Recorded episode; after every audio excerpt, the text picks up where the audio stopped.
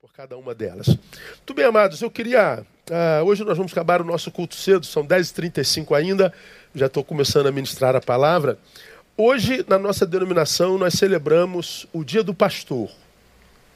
E hoje eu queria falar sobre essa, essa função, não vou falar sobre a pessoa do Neil, vou falar sobre a função pastoral.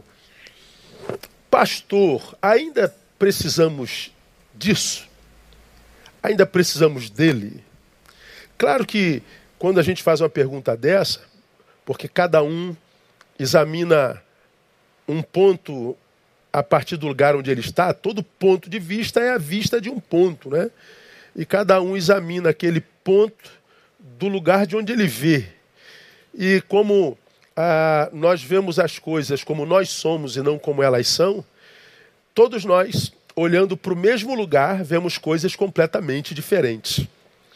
Então eu olho para uma coisa e vejo uma coisa. Você olha para essa mesma coisa de outro lugar e vê outra coisa completamente diferente. E quem vê de um terceiro ponto, olhando para a mesma coisa, vê uma outra coisa completamente diferente. Então cada coisa toma proporção a é aquilo, cada coisa é aquilo e aquilo é a proporção do que nós somos, de como nós enxergamos a vida. Por isso, o mais importante para a coisa observada é o que a coisa pensa de si mesmo. É como que se, por exemplo, no dia do pastor, eu estivesse aqui sendo examinado. Então vamos imaginar que o, o, o, o o Magno esteja me examinando desse ponto de vista aqui, ó. Então ele vê uma coisa no Neil. Mas outra coisa é o que Leandro vê lá naquele ponto de vista lá. Ó. A outra coisa é o que Andréia vê aqui na minha frente. Outra coisa seria o que alguém vê atrás de mim. Então, descreva o Neil. O Magno vai descrever uma coisa, o Leandro vai descrever outra, a André vai descrever outra e quem está atrás de mim vai escrever outra coisa. Cada um falará uma coisa diferente da outra. Serão quatro pontos de vista a respeito da mesma coisa. Então, o que é mais importante nisso tudo? Que eu saiba quem eu sou. Para quê? Para que eu não me reduza àquilo que o Magno diz que eu tenho que ser, para que eu não me reduza àquilo que André tem que ser, diz que eu tenho que ser, para que eu não me reduza à visão do Leandro, para que eu não me reduza à visão daquele que está na minha retaguarda.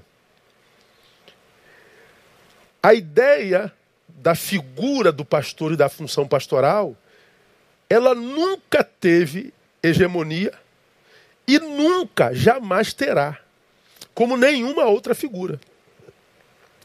Então, essa palavra de hoje, ela vai não só para você que é ovelha, mas vai também, eu acho que sobretudo para você que é pastor e me acompanha nesse país inteiro, nesse Brasil inteiro, para que a gente faça uma análise bíblica a respeito dessa figura chamada pastor. Tomo dois textos como base. Eu tomo Jeremias 3,15, que é um texto que a gente conhece de quais salteado. Eu não passei lá para o painel, nem precisa, porque essa figura aparece num dos tempos mais litigiosos entre o povo de Deus e Deus. Eu e você sabemos que Jeremias entrou na história do povo de Deus, de Israel, num tempo em que Israel tinha se divorciado de Deus.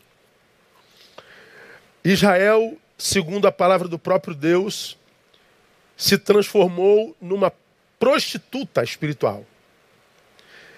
E o texto é, o contexto desse texto diz que ela foi e se prostituiu nos montes. E essa prostituição não é a, a, a prostituição física. Deus usa, usa a figura da prostituta, daquela que deita-se com muitos parceiros, ele usa a figura dessa prostituta sobre Israel que foi e se prostituiu com outros deuses abandonou o seu Deus, o Deus que a resgatou, o Deus que a amou, o Deus que a sustentou, o Deus que a salvou. Essa noiva se prostitui com outros deuses e Deus se divorcia. Deus levanta Jeremias nesse tempo, e o chamado de Jeremias foi um chamado absurdamente difícil, porque Jeremias foi aquele profeta que Deus chamou com um chamado absolutamente único e específico. Ele chamou Jeremias e disse: Jeremias, eu vou te levantar como minha boca para um tempo em que meu povo se desviou de mim, e você vai advertir esse povo, mas esse povo não vai lhe ouvir. Você vai ser o profeta que eu levanto para mostrar para esse povo quanto é um povo de dura cerviz, de cara dura, de cara de pau, que perdeu a escuta espiritual. E eu quero que você saiba, meu filho, que você vai falar, você vai falar, você vai falar, mas o seu ministério individualmente será numericamente fracassado. Ninguém vai lhe ouvir. O fruto do teu trabalho será colhido depois. Jeremias foi aquele profeta que vaticinou, que profetizou, e que aconteceu exatamente isso, ninguém ouviu. E Jeremias foi um profeta que passou pela história cumprindo um chamado difícil e que por causa da dificuldade do seu chamado chorou muito, a ponto de passar para a história conhecido como profeta o quê? Chorão. Jeremias é conhecido como o profeta chorão. Seu ministério foi tão difícil que ele foi o único profeta a quem Deus fez do lamento sua palavra. Há um livro na Bíblia chamado Lamentações de Jeremias. Jeremias não colheu fruto daqueles para quem foi pastor e daquele para quem foi profeta. Mas foi um profeta que até o lamento era a palavra de Deus. O consolo dele a colheita dele veio do próprio Deus, que o usou para escrever o livro de Jeremias e mais, o Lamentações de Jeremias. Nenhum outro profeta teve suas lamentações escritas, só Jeremias. Pois bem, nesse tempo difícil, Deus mostra através de Jeremias o quanto o seu povo havia se prostituído, deformado, perdido a identidade de povo de noiva e de serva, mas também usa a Jeremias para dizer que Deus mudaria essa história, que Deus restauraria Israel. No capítulo 3, verso 15, Deus diz que depois dessa restauração, que vai acontecer mais adiante, e um dos seus contemporâneos, que é Ezequiel, também usado por Deus nessa mesma época, usa uma palavra que é muito interessante. Ele diz que o nome da cidade, depois da sua restauração, seria Jeová chamar, Deus presente. Mas anterior a ele aparece Jeremias dizendo que uma das bênçãos que o Senhor daria a esse povo quando fosse restaurado era essa aí de Jeremias 3,15 que diz: E vos darei pastores, segundo o meu coração, que vos apacentem com ciência e com inteligência. Essa palavra para mim é emblemática. Primeiro, dizendo que pastor não é uma função que nasce no coração daquele que adota tal função. Não. O verdadeiro pastor, ele nasce do coração de Deus. Vos darei pastores segundo o meu coração.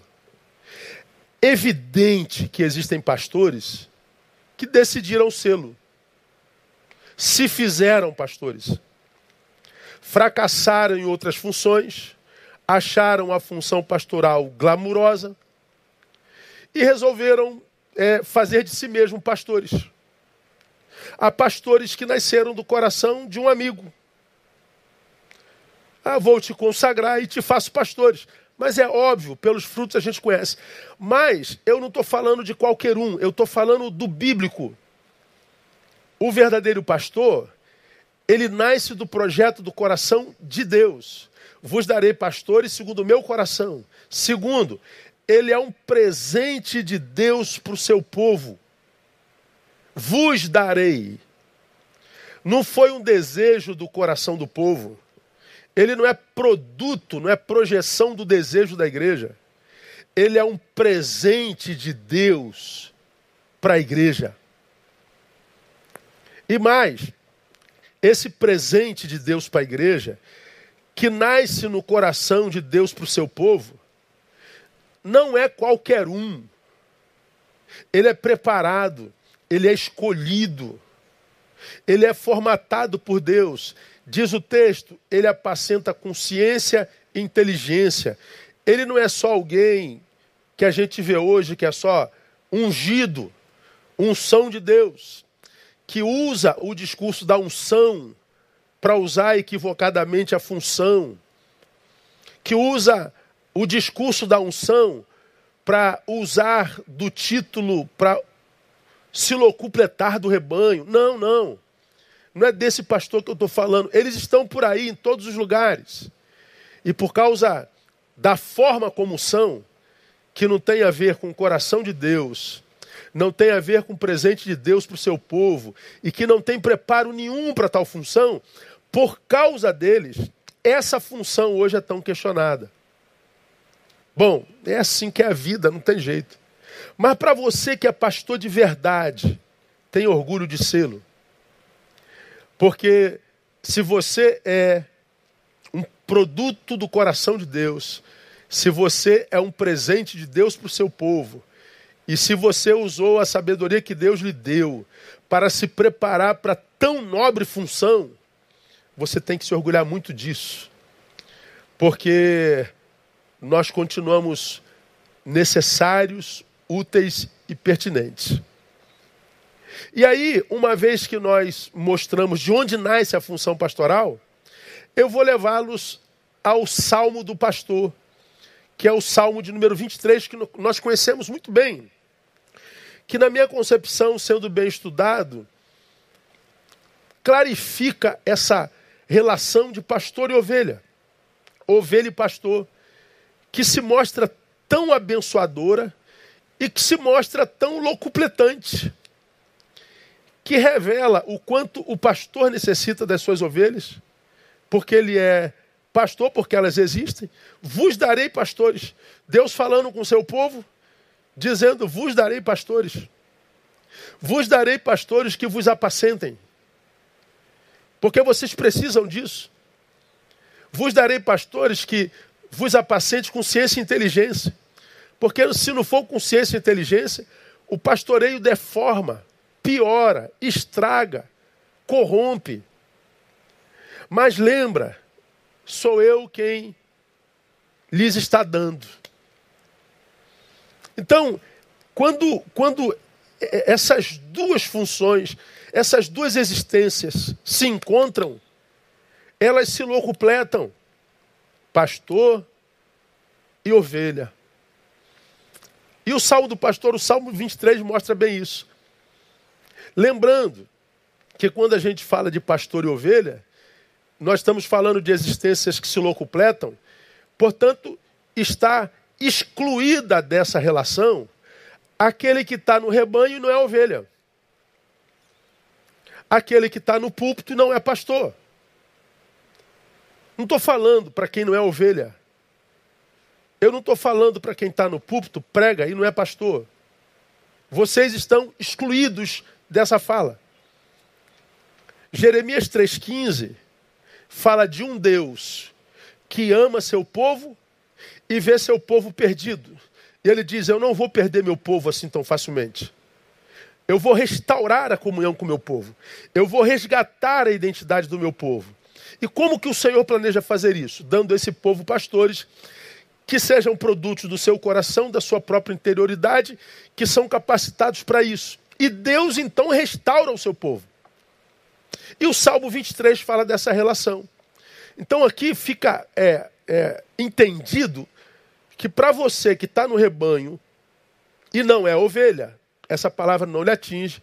E para você que está no rebanho e é pastor, mas não segundo o coração de Deus, fez do rebanho um negócio, fez da igreja uma empresa familiar, fez da igreja fonte. Não, não estou falando com vocês.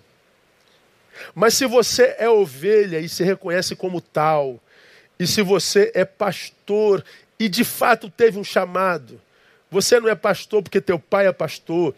Você não é pastor porque fracassou em outras funções.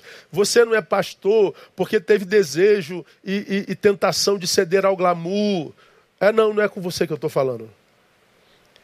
Eu estou falando de pastores e ovelhas. E pastores e ovelhas entenderão isso. O Salmo 23 diz assim: O Senhor é meu pastor e nada me faltará. Deitar-me faz em pastos verdejantes, guia-me mansamente às águas tranquilas. Refrigera a minha alma, guia-me nas veredas da justiça, por amor do seu nome. Ainda que eu andasse pelo vale da sombra da morte, eu não temeria mal algum, porque tu, o pastor, está comigo, a tua vara e o teu cajado me consolam. Preparas uma mesa perante mim na presença dos meus inimigos. Unges com óleo a minha cabeça e o meu cálice transborda. Certamente que a bondade e a misericórdia me seguirão todos os dias da minha vida e habitarei na casa do Senhor por longos dias. Esse salmo é conhecido como salmo do pastor. Porque ele, ele revela assim de forma muito clara a função do pastor e a qualidade da ovelha, a identidade da ovelha. Porque são figuras locupletantes. Então, baseado no Salmo 23, onde Jesus é, é o pastor, eu quero compartilhar com você, a minha ovelha amada, minha igreja amada, algumas, algumas realidades sobre essa relação que nós devemos ter e, se não temos, deveríamos ter. E que quando é, de fato, de verdade assim, produz no final algo que a gente vê também nesse salmo. Vamos lá. O que uma ovelha deve esperar de um pastor segundo o coração de Deus? Por que, que eu vou falar sobre o que, que você deve esperar do pastor? Depois eu vou falar o que, que o pastor deve esperar da ovelha. Porque essa figura que eu falei no início, que é analisada por várias vertentes, na análise do lugar onde ele é analisado, cada um tem um perfil, tem um script para esse ser chamado pastor. Então é como se o Magno, que está aqui à minha esquerda, escrevesse: o pastor tem que ser assim. Pois é, mas o Magno só conhece essa vertente da coisa. O Leandro, lá na minha direita, escreve um script para mim, mas ele só conhece essa vertente da direita. A Andréia escreve um script para mim lá da, da frente e o fulano escreve aqui de trás. Mas a Andréia nunca terá visão plena desse ser que está sob análise, porque ela nunca analisou daqui de trás e nem dessas outras vertentes e vice-versa. Mas eu que sou o ser analisado, sou o único que pode ter visão a, a, a respeito dessa figura. Como também o oposto é verdadeiro, eu não tenho como saber quem você é, e porque eu não sei como você é plenamente, eu jamais me meti ou me meteria na vida de alguém dizendo como esse alguém tem que ser. Esse é um pecado no qual eu jamais incorri não incorro e jamais incorrerei, mesmo sendo pastor. Mesmo sendo pastor, teoricamente tendo autoridade para me meter na vida das minhas ovelhas, eu nunca me meti dizendo faça isso, faça isso, deixa de fazer aquilo. Jamais. Pastor não é isso. O que, que uma ovelha deve esperar do seu pastor, membro da Igreja Batista Betânia, como eu entendo? Primeiro, à luz desse texto, que você deve esperar de mim, do meu do seu pastor, é suprimento, alimento saudável. O texto começa dizendo: O Senhor é meu pastor e nada me faltará. Deitar-me faz em quê? Verdes pastos. Lembrando que o salmo ele é figurativo e a, a evidência disso está no, no fato de que nós não pastamos, né? A gente não pasta. A gente se alimenta. Então é uma figura de linguagem. Então, ele usa a figura da ovelhinha e a figura do pastor, aquele que está com o cajado na mão e tudo mais. Então ele está dizendo, o que, que essa ovelha deve esperar do pastor? Primeira coisa, alimento. pastos verdes. Por que, que a primeira coisa deve ser alimento? Porque o alimento é o que possibilita todas as outras coisas na nossa existência. Se você não se alimenta, você não consegue realizar absolutamente nada na vida. O que sustenta a tua existência é o alimento. Pare de se alimentar e você morre por inanição. É porque eu e você nos alimentamos que a gente anda. É porque a gente se alimenta que a gente fala. É porque a gente se alimenta que a gente enxerga. É porque a gente se alimenta que a gente trabalha. É porque a gente se alimenta que a gente consegue descansar. Se eu não me alimento, nem dormir eu consigo. Eu não sou apto nem para dormir se eu não me alimento. O alimento é a base da existência. Porque me alimento, sou. Eu só sou porque me alimento. Então esse texto está dizendo: quando Deus pensa em resgatar a sua igreja, seu povo, e lhe abençoa com pastor, sobre tudo que Deus planeja para esse, esse, essa função, alimento. Porque Israel, a prostituta, tinha ido pastar em pastos que não o dele. Israel foi se alimentar em outros currais, em outros pastos. E Deus sabia que suas ovelhas vão se alimentar em outro lugar quando o pasto que ela tem não é bom.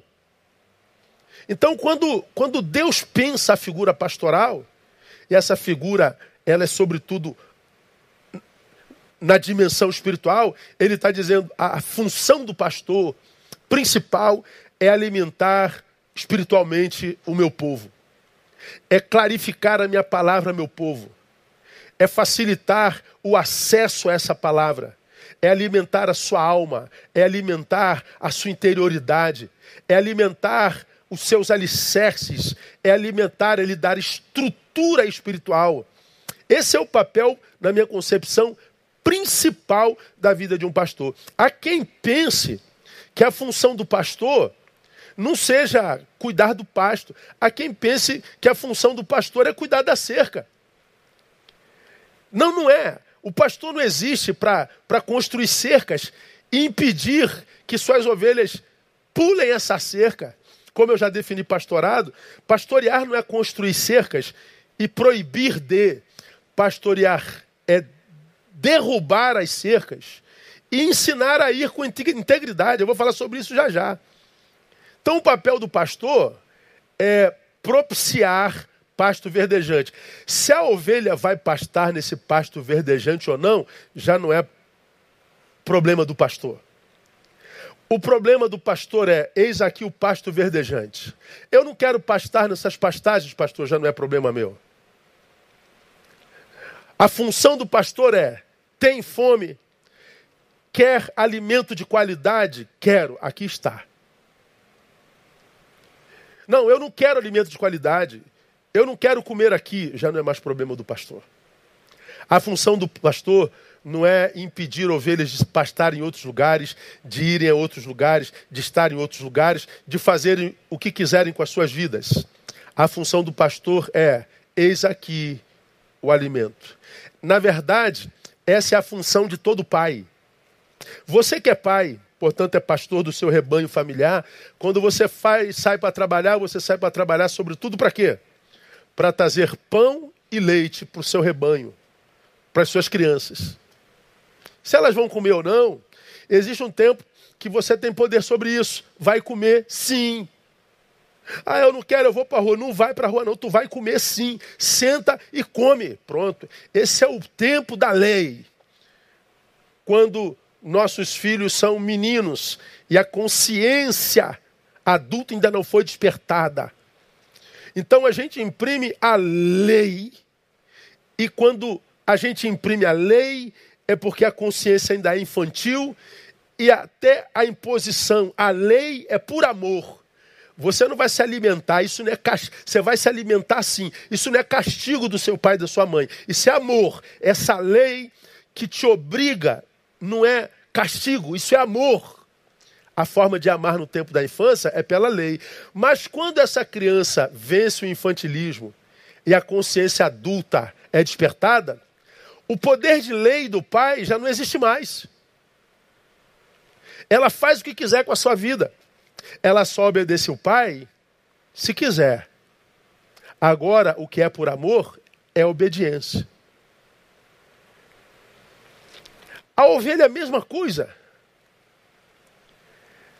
A, alimentação do pastor, a exortação do pastor, a revelação da palavra feita pelo pastor é por amor e a obediência também. Não existe mais força, não existe mais controle, não existe mais poder. Eu e você sabemos, irmãos, que grande parte dos nossos problemas, grande parte das nossas angústias, grande parte daquilo contra o que lutamos e perdemos, lutamos e perdemos porque nós não estamos bem alimentados. Não houve poder demais no inimigo, houve alimento de menos em mim. Eu não estava preparado para esse embate, não porque meu inimigo era mais poderoso do que eu, é porque eu não me alimentei suficientemente bem para encarar essa fase da minha vida. Quantas pessoas, irmãos, gente boa, gente de Deus, hoje prostrada, desconfigurada pelo mundo, pelas dores da vida, que acreditam que estão como estão, porque Deus abandonou, porque o inimigo era poderoso demais, porque a angústia foi maior do que ela, e não foi foi porque você, como ovelha, não estava alimentado pela palavra como deveria. Como que a inanição bíblica, a inanição espiritual, tem sido uma arma do diabo para desconfigurar rumos e destinos traçados por Deus. Quantas ovelhas se achando prontas, se achando sábias, hoje estão perdidas porque na verdade viviam auto-engano. Eu, quando estava pensando essa palavra e vinha no carro meditando nela de lá para cá, Deus me deu um, um insight sobre uma fala muito interessante que eu nem planejava compartilhar nessa manhã, mas me permitam fazê-lo com reverência. Há, há um filósofo que foi tido como o mais sábio de todos os homens até hoje e cuja sabedoria é exaltado até hoje. É o pai da filosofia. E em determinado momento da sua existência, quando ele recebia o louvor pela sua sabedoria, ele na verdade disse, no fundo, no fundo, o que eu mais sei é que nada sei. Como quem diz, quanto mais eu sei, mais eu descubro o quanto sou ignorante. Tudo que sei é que nada sei.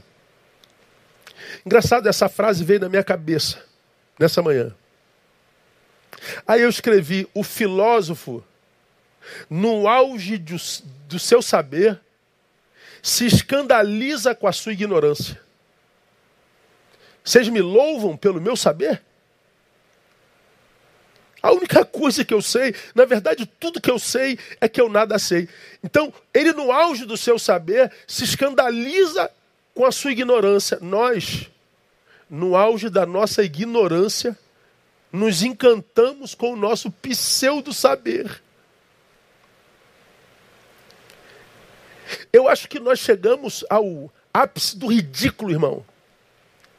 Hoje, na minha concepção, com reverência falo, eu não estou eu não estou jogando pedrinha em ninguém, não tem ninguém em minha mente quando eu falo isso.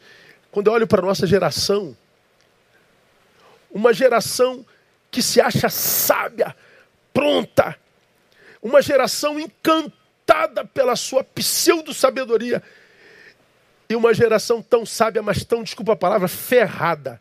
Sábios ferrados sábios que não conseguem nem se relacionar mais, não conseguem mais permanecer casados, sábios que não conseguem lidar com os próprios afetos, a geração mais ansiosa e deprimida da história, sábios que não conseguem respeitar pai e mãe, sábios, mas compõem a geração mais suicida do universo, sábios ferrados. Porque estão encantados com a sabedoria que não têm. Enquanto o sábio se escandaliza com a sua ignorância, nós estamos encantados com a nossa pseudo-sabedoria. Quanta gente boa de Deus, irmãos, quebradas, com potencial sobrenatural, desperdiçado dentro de uma consciência pequena, porque não souberam ouvir e abrir mão de alimentos espirituais indispensáveis. A função do pastor é alimentar, porque o alimento é o que produz longevidade, é o alimento que renova as nossas forças. Você tomar café de manhã, vai dando meio-dia, tuas forças vão acabando, acabando. E se você não comer meio-dia, você se sente fraco. Se chegar às 19 horas, se você não comeu, você se sente mais fraco ainda. Se não tiver comida até o final daquele dia, mais fraco. E se você não comer à noite, você dorme, mas de manhã você continua fraco. Se você não comer, a fraqueza vai te carcomendo, vai te comendo, vai te impossibilitando. Quando você come, a energia vem na hora. É o alimento que renova as nossas forças, é o alimento que cura a nossa ferida. É o alimento que, é, é, porque palavra gera fé, é, e essa vitória que vence o mundo, a saber, a vossa fé, é esse alimento que gera fé, que me liga ao transcendente, é essa fé que me faz vencer o mundo, me faz vencer o imanente, é o alimento, é o alimento que salva. E quantos desprezam tal alimento. Então, pastor, você que me ouve, seu papel não é construir cercas. Seu papel não é controlar a vida de ninguém. Aonde você foi, com quem você estava, o que, que você foi, não é problema seu, pastor. A ovelha faz o que quiser com a vida dela. O seu papel é alimentá-la. É o primeiro papel do pastor. Segunda coisa, o que, que a ovelha deve exigir e esperar do seu pastor? Diretriz. Diretriz. Guia-me pelo vale da sombra da morte. Pastor guia. Pastor aponta caminhos. O pastor dá direção. O pastor, ele não é carregador. O pastor não é transportador. Pastor é apontador de caminhos. Há muita gente que acha que pastor é aquele que vai atrás de todo mundo, como que fosse alguém que tivesse carregar pessoas que têm pernas no colo. Tem gente que acha que o pastor tem que enxergar por ele, ouvir por ele, decidir por ele. Não está errado. Pastor não é carregador, pastor não vive a vida de ninguém.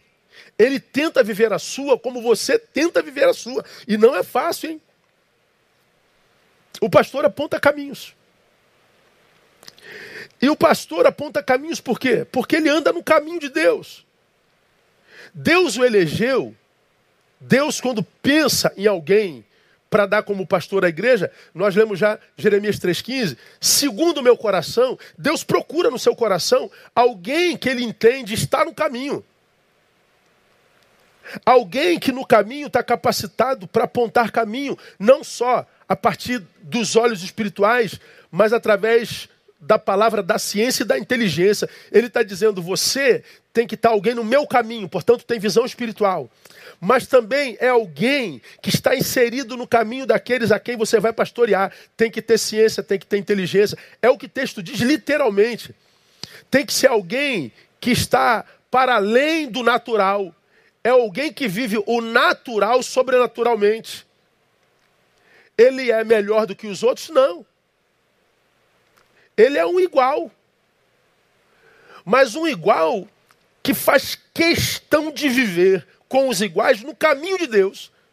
E tentando apontar esse caminho de Deus esses iguais, que tem liberdade para ir para o caminho que quiser. E que se decidir encaminhar caminhos que não o da palavra de Deus, tem direito a fazê-lo. E o pastor não tem que ir buscar, não. O pastor tem que dizer: esse caminho não é de Deus. Olha aqui na palavra. Olha o que, é que Deus está dizendo sobre isso. O pastor é apontador de caminhos. E hoje, irmãos, há tantos caminhos a seguir. E as ovelhas estão seguindo. E tem direito de fazê-lo. E aqui a gente faria uma análise, né? É, cada um examinando a si mesmo. Lembrando que quando você me examina, eu te examino, eu só posso examinar você uma partícula do que você é, porque eu não te conheço todo, nem você é a mim mesmo. Cada um está analisando o outro, mas sempre é, a análise é a análise de uma imaginação e não do que você conhece. Agora analise-se você e eu, eu me analiso aqui. Nós nos denominamos cristãos. Para você que é ovelha, quem que você ouve mais? Você ouve mais a palavra de Deus ou você ouve, por exemplo, as ideologias contemporâneas? Porque hoje a gente vê crente que ama mais a direita do que a palavra. A gente vê crente que ama mais a esquerda do que a palavra. A gente vê cristã, cristão que ama mais o feminismo do que a palavra, que ama mais o machismo do que a palavra. Tem gente que ama mais o pós-modernismo do que a palavra, tem gente que ama mais o conservadorismo do que a palavra. E cada um vivendo o seu amor, usando a palavra para autenticar a sua ideologia. Todo mundo cheio de razão. O que, que você, como ovelha, estuda mais? A palavra ou teologia, filosofia, psicologia? Como cristão, nós somos livres para estudar o que quiser. E é problema de cada um. Mas como cristão, acredito eu, nós deveríamos ser doutores na palavra. E a palavra deveria ser a nossa regra de fé e prática. Hoje nós vemos cristãos enganjados em causas distintas, se digladiando e ambos usando a palavra para se digladiar, quando a palavra diz que a nós cristãos foi dado o ministério da reconciliação. Como quem diz: olha, vocês vão ver o mundo entrando em litígio. Vocês não. Vocês seriam os que produziriam reconciliação. Por que nós não? Porque nós usaríamos a palavra não para autenticar ideologia A ou B. Nós usaríamos a palavra para produzir reconciliação entre A e B. E entender que A, B, C, D fazem parte do mesmo alfabeto.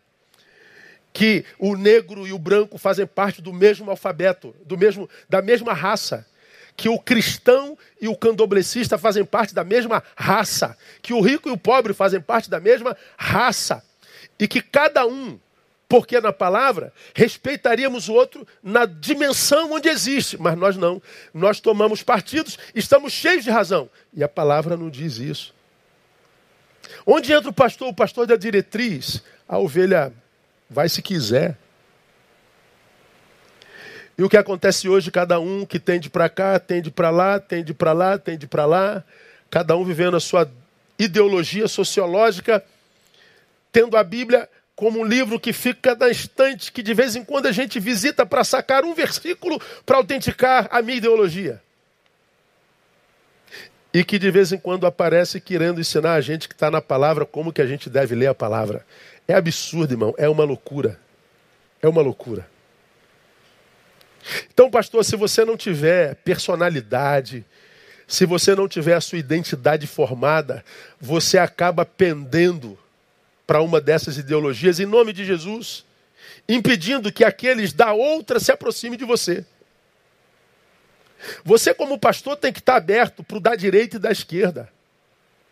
E quando o da direita chegar, atender bem, servir bem. E, mas o da esquerda não vai gostar. O problema é da esquerda. Esteja aberto para o da direita, tanto quanto para o da esquerda. Construa uma comunidade onde o da direita e o da esquerda tenham acesso. Construa uma comunidade onde não, não, não que, que, a tua comunidade não seja onde só o pessoal da esquerda se sinta bem, onde só o pessoal da direita se sinta bem. Crie uma comunidade onde todos eles se sintam bem, porque eles estão na comunidade da palavra. E não da direita ou da esquerda, não dos pretos ou dos brancos, não dos ricos ou dos pobres, não dos favelados ou dos da Zona Sul. E saiba que você vai apanhar de todos os lados. Seja mais do que homem de Deus, seja homem. E segura o tranco, confiando no teu chamado. E que cada um de nós, pastores e ovelhas, respondamos diante de Deus daquilo que a gente faz com a palavra. Pastor da diretriz. Pastor não faz e nem obriga a ovelha a obedecer. A gente hoje confunde, e eu acho que por causa disso tantos pastores estão doentes, a gente confunde a figura do pastor com a figura do peão de boiadeiro. Você que é minha ovelha já me ouviu falar sobre isso. A diferença entre o pastor de ovelhas e o peão de boiadeiro? Ah. Para o pastor de ovelhas, a relação dele na caminhada é uma relação com essa geografia. Ele vai na frente e as ovelhas vão atrás. Jesus usa essa figura no Novo Testamento. As minhas ovelhas ouvem a minha voz e me seguem. Me seguem. Você que conhece a cultura do, do campo, ah, tem alguns vídeos que mostram isso, mas muito claro. Se eu tivesse pensado nele antes, eu passaria para você. Tem um vídeo no, no, Google, depois você procura aí, que aparecem umas ovelhas pastando assim longe, nos pastos, e alguns visitantes tirando foto dessas ovelhas atrás da cerca, né? E aí o pastor está aqui do lado dizendo assim, ó, chama elas, chama elas, vê se elas vêm. Aí tu vê um monte de gente chamando. É, ovelha, ovelha, ovelha, cada um tentando imitar a ovelha, mé, vem, ovelha nem, nem, nem se mexe. Um monte de gente tentando. Aí daqui a pouco o pastor começou a chamar as ovelhas.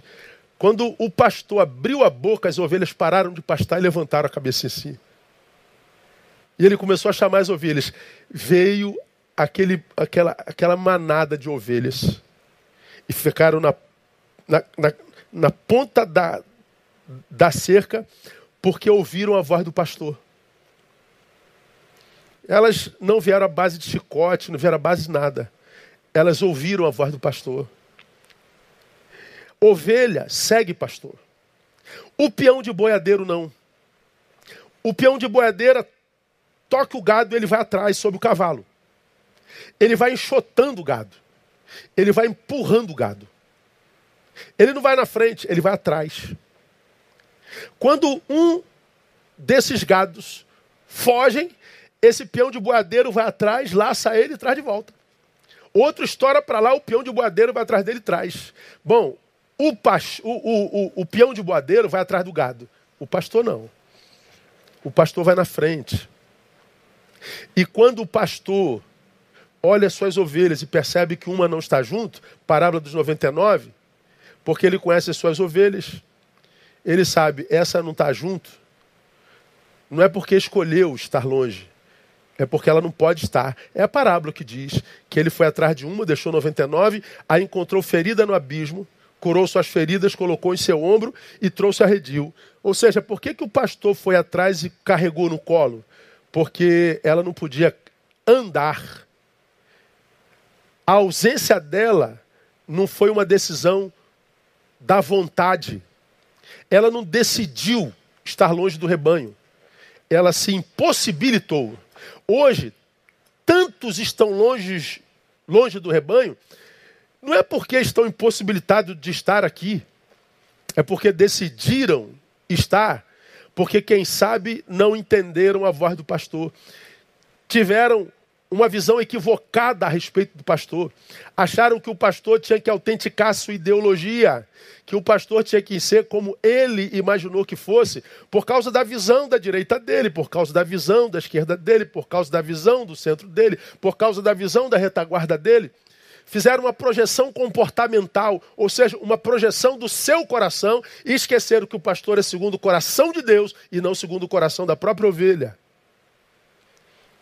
Então, as, os litígios entre pastor e ovelha vêm por causa de projeções. Mas a Bíblia está dizendo que pastor, ele não carrega, ele não é carregador, ele aponta caminhos. E ele não impede ovelhas de trilharem caminhos diferentes daquele que ele apontou. Ele não vai lá obrigar a estar presente. Diretriz.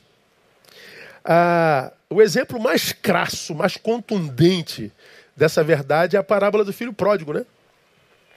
Pai, tô indo. É pai e deixou ir. Olha que coisa interessante. Na parábola do pastor, o pastor foi atrás da ovelha. Do filho pródigo, o pai não foi atrás do filho. Você acha que pastor ama mais a ovelha do que o pai ao seu filho? Claro que não, meu irmão.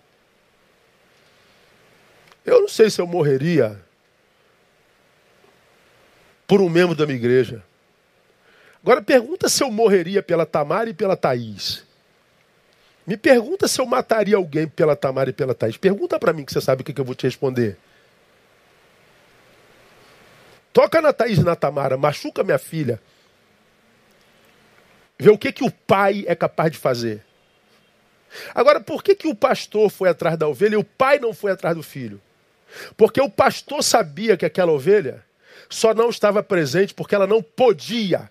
A ausência não foi uma decisão. E por que, que o pai não foi atrás do filho? Porque a decisão do filho foi estar longe. Quando é decisão, nem o pai busca. Pastor e pais não são carregadores. Pastoreamos ovelhas que não são mais crianças. O que, que você pode esperar do seu pastor? Diretriz. O que mais que você pode esperar do seu pastor? Capacitação.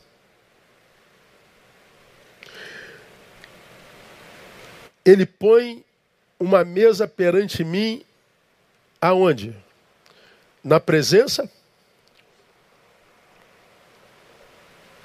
dos meus inimigos. Ele me guia aonde? No vale da sombra da morte. Esse salmo constrói uma vida absurdamente litigiosa. A gente anda no vale da sombra da morte e a gente caminha entre inimigos. Está errado esse salmo? Tá não, irmão. É assim mesmo. Tem gente que odeia você e você nem sabe. Tem gente que odeia você e você nunca teve com ela cinco minutos. Projeções. A pessoa odeia porque ela tem ódio dentro dela. Esse ódio vai ter que sair, não vai?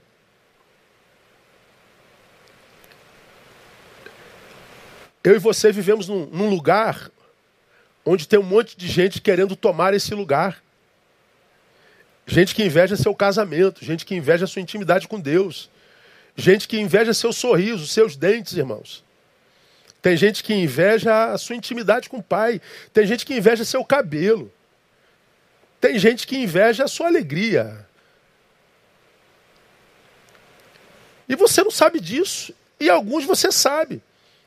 A vida é completamente antagônica. Sentimento comum na humanidade hoje é medo, porque nós sabemos o quanto o ser humano tem a capacidade de produzir mal, aleatoriamente, indiscriminadamente. A vida, ela é por natureza beligerante. Onde é que entra o pastor nesse negócio? Ele capacita o sujeito para a vida.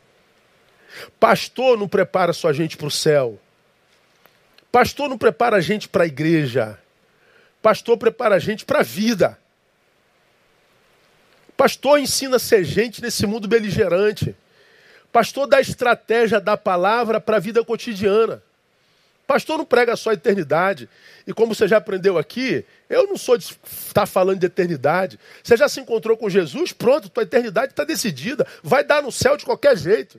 Então eu não vivo mais é, desesperado pelo céu e atormentado pelo inferno. Eu estou no caminho que é Jesus, estou, vou dar no céu. Estou livre do inferno. Acabou a questão eterna para mim. Agora, enquanto eu caminho para o céu, eu sei que no caminho eu tenho inimigos que querem me derrubar, externos e internos. Eu tenho um inimigo espiritual que visa matar-me, roubar-me, destruir-me. Eu vivo litígio dentro de casa, eu vivo litígio no caminho, eu vivo litígio na minha comunidade de fé, eu vivo litígio dentro da minha cabeça. A vida é beligerante. Onde é que entra o pastor? Te capacita na palavra para passar em vitória. Abundância no meio dos inimigos. Os inimigos que vieram para te roubar, diante dele você tem prosperidade de vida. Os inimigos que vieram para te matar, diante dele você tem vida abundante. Os inimigos que vieram para te destruir, diante dele você é construído uma casa espiritual na qual Deus tem prazer de habitar. Você rema contra a maré. É a função do pastor. Acordei de manhã e vi uma publicação do meu amigo Zé Machado de São Paulo. Pô, Zé me abençoou pra caramba.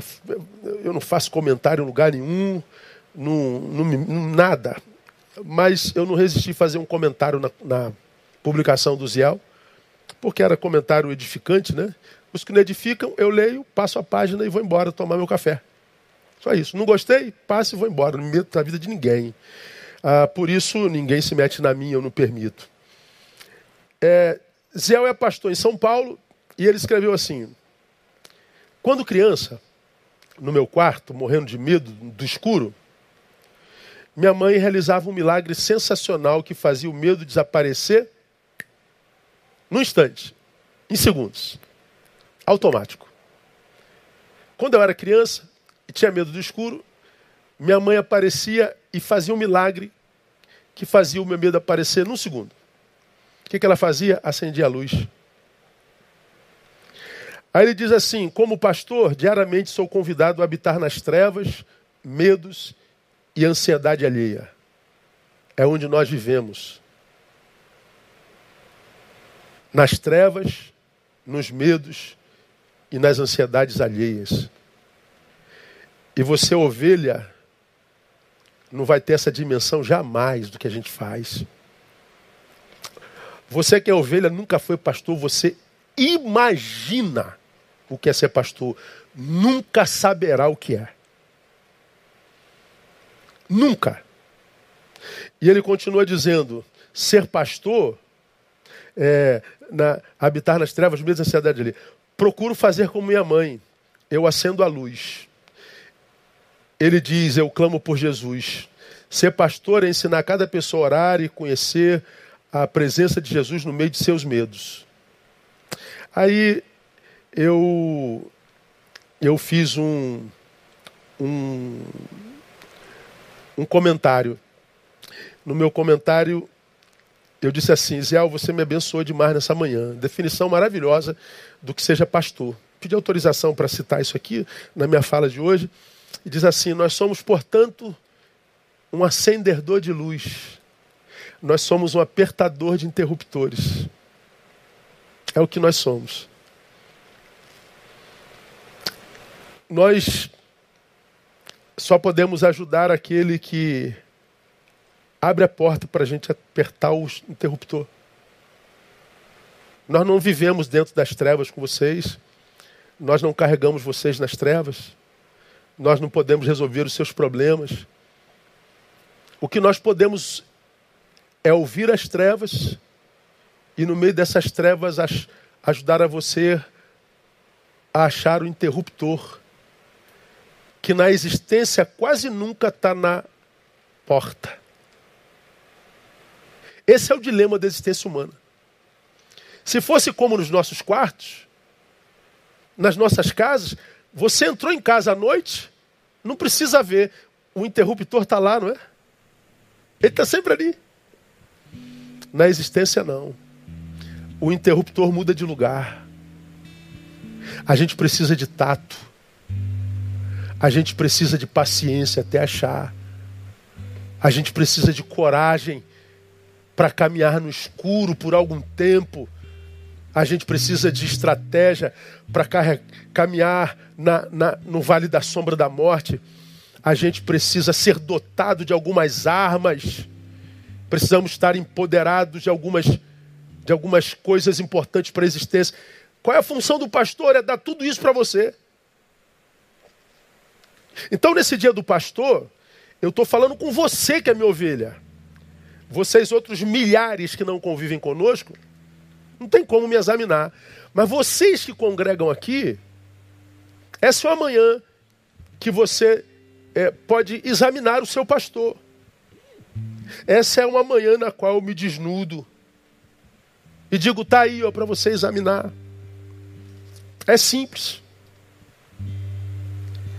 Esse é um tempo em que, se examinado e aprovado, a gente glorifica a Deus pelo nosso pastor. A gente ora a Deus por ele. A gente entende a sua limitação.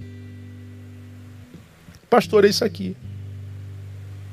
Mas já que eu falei de mim para vocês, me deixe falar nesse mesmo salmo o que, que eu acho que um pastor deve esperar das suas ovelhas. Primeiro, reconhecimento. O texto começa dizendo assim: O Senhor é meu pastor. Ele está dizendo assim: É meu, eu reconheço você como meu pastor. Reconhecimento. Eu o reconheço como tal e valorizo que você é em mim. Eu reconheço quantas vezes você me ajudou a acender a luz. Porque grande parte das ovelhas, irmãos, não tem a menor noção de quanto o pastor foi benção na vida dela. Você se lembra daquela professora de matemática, você se lembra daquela professora de história. É porque ela te ensinou a fazer conta e te contou a história do Brasil. Mas você não tem noção de quanto seu pastor, já ministrando a palavra a você, te ajudou através dessa palavra a sobreviver vales de sombra de morte e sobreviver a ataques de tantos inimigos. Você não reconhece. Por isso, tantos pastores só são criticados. Aquele velho pastor, que foi o pastor de nossos pais, mas hoje, coitadinho, ele não consegue mais se comunicar com essa geração e ele é desrespeitado, tratado com ingratidão, às vezes até ridicularizado. Nem tão velho talvez seja o pastor, mas você foi sequestrado por uma ideologia e seu pastor não é da tua ideologia, e você está encantado pela sua pseudo-sabedoria, não reconhece o valor desse pastor. Pastores precisam de reconhecimento. Pastor precisam ser entendidos quando a Bíblia diz que ele só é pastor para quem é ovelha. Se você não é ovelha, não ouve, mesmo que seja membro da comunidade dele, você não é ovelha, ele não é seu pastor. Então, se você não pode ajudá-lo, deveriam, porque é do rebanho dele, pelo menos não atrapalhá-lo. Ajudaria com silêncio. Questão de bom senso e de honestidade. Pastor só é pastor para quem é ovelha. O salmo, que é o salmo que a gente gosta muito porque ele é promessa, nada nos faltará, é um salmo que fala sobre uma relação. O Senhor é meu pastor. Ué, por que, é teu pastor? Teu pastor porque você é ovelha. Ovelha. Ouve a voz do seu pastor, portanto, é obediente.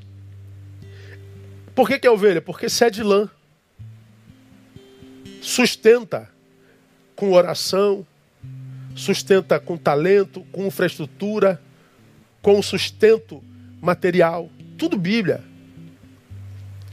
E a ovelha por quê? Porque se reproduz.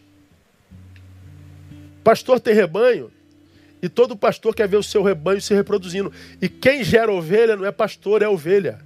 Quem faz a igreja crescer é ovelha.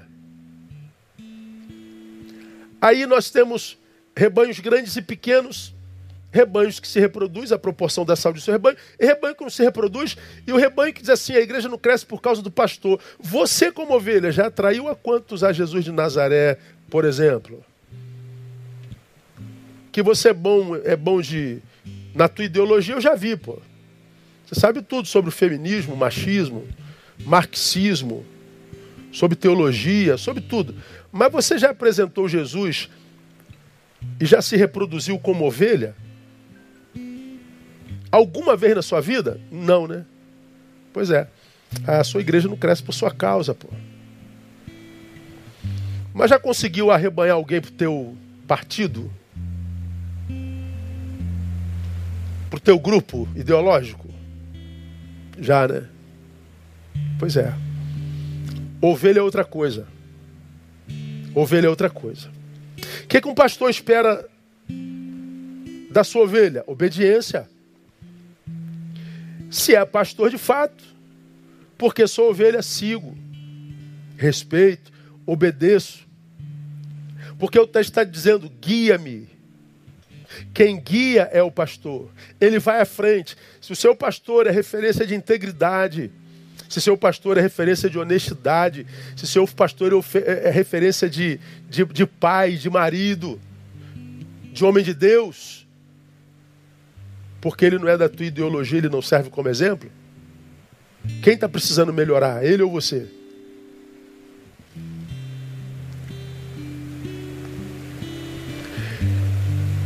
Pastores são o que no rebanho mais lê a Bíblia. Se não por amor pessoal, por força de função. Ele não tem jeito, ele vai ter que preparar sermão para domingo. Ah, eu não estou com vontade de ler a palavra, o problema é seu, pastor. Vai ter que ler, vai ter que extrair alguma coisa nova de Deus aí.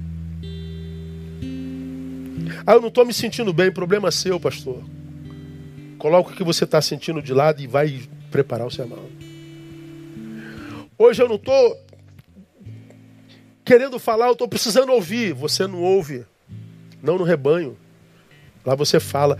Você não tem o privilégio de estar mal a beça naquele dia e se sentar no último banco e dizer: Deus, fala comigo através do teu servo nessa noite, porque meu coração está angustiado. Não, pastor angustiado não sente ouve, pastor angustiado fica em pé e fala.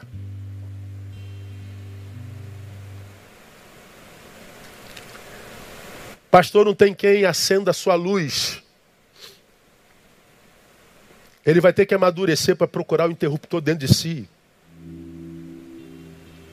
Pastor não lida só com as suas trevas, ele lida com as trevas, com o medo e a angústia de muita gente, todo dia, o dia todo, sete dias por semana, 30 por mês.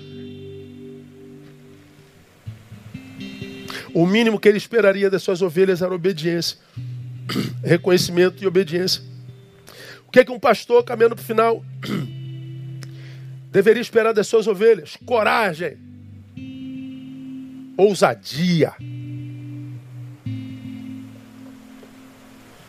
O que, que um pastor espera da sua ovelha? Que ela não seja frouxa, que ela não seja mimizenta, que ela não seja bolinha de sabão. Estou falando para que ela não tenha fraquezas? Pô, quem não tem, irmão? Mas sofre a tua fraqueza com dignidade Sofre teu medo com dignidade. Sofre tua dúvida com dignidade.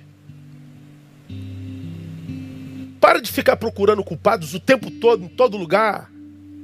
Para de ser crente Nutella. O texto está dizendo lá: guia-me no vale da sombra da morte. Nós vivemos no vale da sombra da morte. Nós somos um alvo todo dia. Todo dia tem alguém querendo matar, roubar e destruir a gente. Todo dia tem gente invejando a gente. Todo dia tem gente decepcionando a gente. Todo dia tem gente querendo tomar o lugar da gente. Todo dia tem gente querendo criticar a gente e criticando a gente. Todo dia tem gente querendo ser igual a você. Todo dia tem alguém que diz que ama a gente e apunhala a gente pelas costas. Todo dia a vida é assim.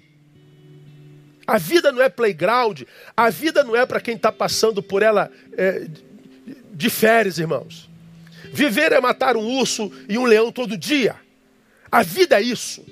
Então tenha coragem, pô.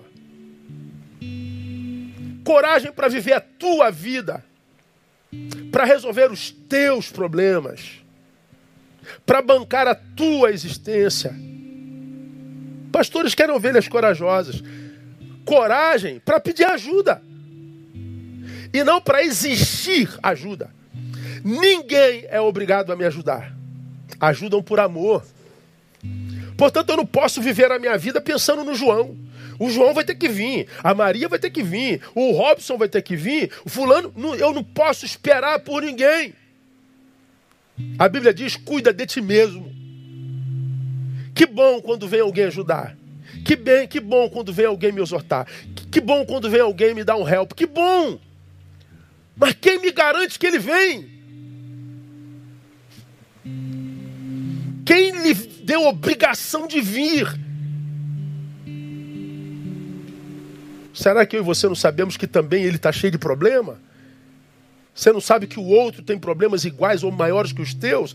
Então acho que a gente tem que amadurecer para dizer, meu Deus, help me, socorram-me, mas admitir a hipótese do socorro não vir, para que eu não seja parado, não pela dor que me aflige para qualquer ajuda, mas para que eu não seja parada pela frustração de não ter sido ajudado, porque aí seria autossabotagem. O que, que o pastor espera da ovelha? Coragem. Para de ser invasivo, deixa de ser chato. Palavra dura, né, irmão? Mas é verdadeira. Eu estou falando com o meu rebanho, a minha igreja que eu amo. Acuse ser o pastor de tudo, mas diga que eu não amo a minha igreja, irmão. Apareça um betanense para falar, meu pastor não ama minha igreja. Apareça alguém para falar que ama essa igreja mais do que eu. E que da qual tem orgulho. Porque nós somos sinal do reino de Deus, irmão. Nós somos essa igreja aqui. Essa manhã eu celebro o pastoreio porque eu me sinto o pastor mais reconhecido desse país. Pelas minhas ovelhas, não estou falando pelo Brasil, não. Eu me sinto amado, eu me sinto obedecido.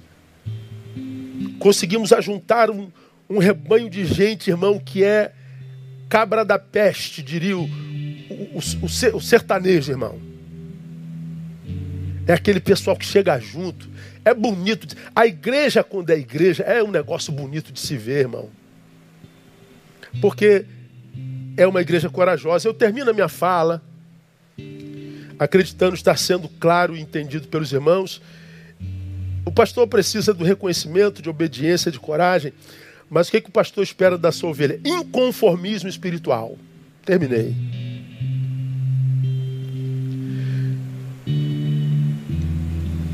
Ainda que eu ande pelo vale da sombra da morte, não temerei mal algum, porque tu estás comigo, tua vara e teu cajado me consolam. Preparas uma mesa perante mim na presença dos meus inimigos. Aí olha o texto. Unges a minha cabeça com óleo. A unção é aquela que vem da cabeça, desce pela barba, vai até a orla do manto, do vestido que desce pela cabeça, vem pela barba, toma o corpo todo, vai até a sola do sapato. Que essa unção seja buscada até transbordar. Não se conforme em ser como os crentes pós-modernos, não. O cara tem seis meses de igreja, acha que já está pronto. Só porque é bom de política, só porque é militante, só porque é dessa ou daquela ideologia.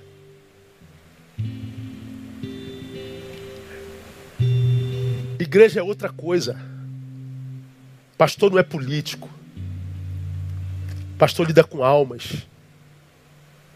Pastor lida com gente o tempo inteiro. Pastor de Deus não responde a projeções pessoais nem ideológicas.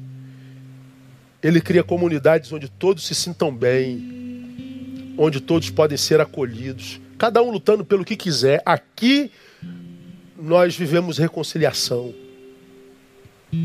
Por quê? Porque a unção, eu vou falar sobre isso logo mais, não vem só até o artelho, tornozelo. A unção não vem só até o joelho.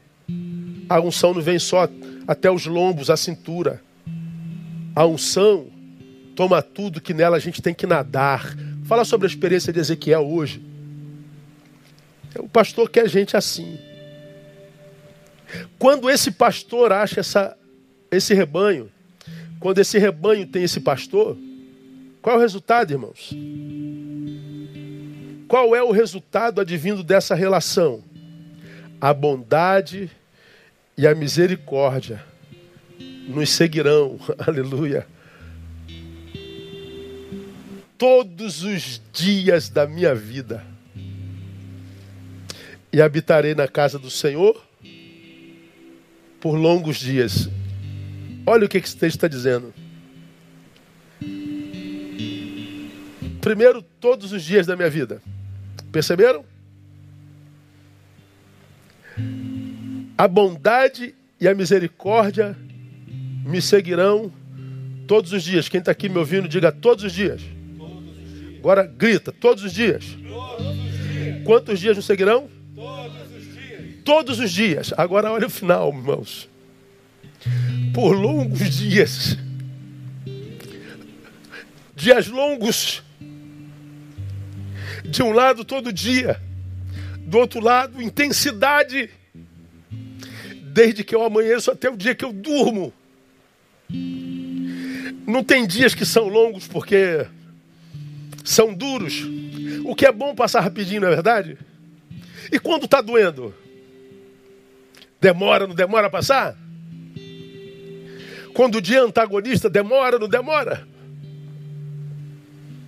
Quando a gente está angústia, a gente quer que passe rápido. Ah, como demora, meu Deus do céu.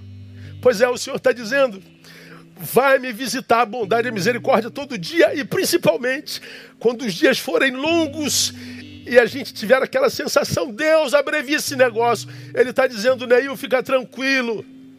Mesmo nos longos dias, a bondade e a misericórdia me seguirão. Sabe por quê? Porque eu estou em comunhão com o meu pastor, o meu pastor comigo. Significa dizer que eu vivo em comunidade, eu não fui sequestrado por ideologia nenhuma. Eu não fui encantado por um pseudo saber que me fez um idiota, que se imagina maior do que o que de fato é.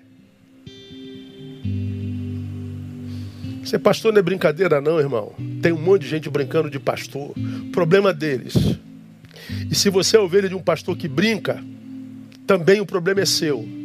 E para você que é ovelha de Betânia, você acha que seu pastor é brincalhão? Sai, irmão porque a vítima é você. Agora, se seu pastor é bênção, ore por ele. Reconheça-o. Ajude-o. Viva a sua vida. Seja corajoso.